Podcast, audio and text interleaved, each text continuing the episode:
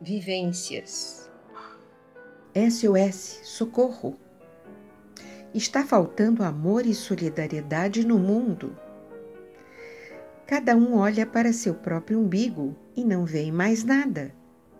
O ego assumiu o corpo mental dos homens, que viraram robôs humanos, desligaram a sensibilidade, o companheirismo desinteressado, no simples estar presente, com autenticidade e carinho.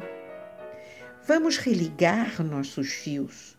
Um sorriso no espelho pela manhã, um bom dia sincero, um respirar profundo, acendendo nossa chama interior.